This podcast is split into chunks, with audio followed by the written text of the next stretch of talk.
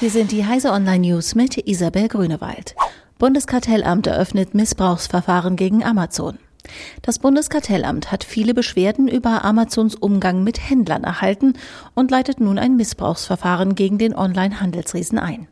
Ziel sei es, die Geschäftsbedingungen und Verhaltensweisen von Amazon gegenüber Händlern auf dem deutschen Marktplatz Amazon.de zu überprüfen, teilte das Bundeskartellamt mit.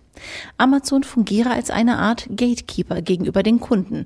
Die Doppelrolle als größter Händler und größter Marktplatz berge das Potenzial für Behinderungen von anderen Händlern auf der Plattform.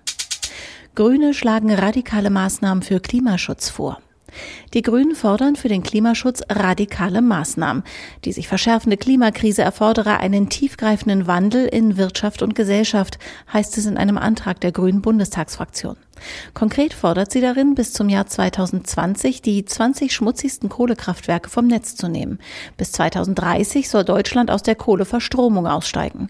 Die Grünen fordern außerdem, ab 2030 ausschließlich abgasfreie Autos neu zuzulassen und dafür insbesondere die Förderung der Elektromobilität zu intensivieren.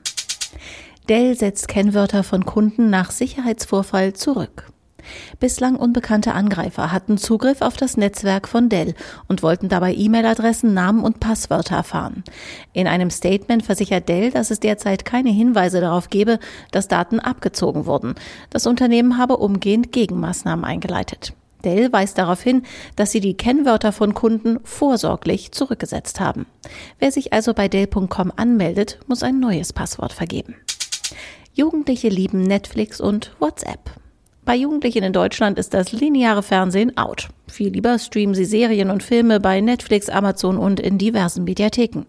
Auch Musik wird laut einer aktuellen Studie eher über Spotify gehört als im Radio. Nach ihren liebsten Internetangeboten gefragt, gaben die meisten Jugendlichen YouTube an.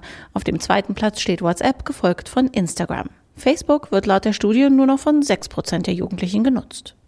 Diese und alle weiteren aktuellen Nachrichten finden Sie auf heise.de.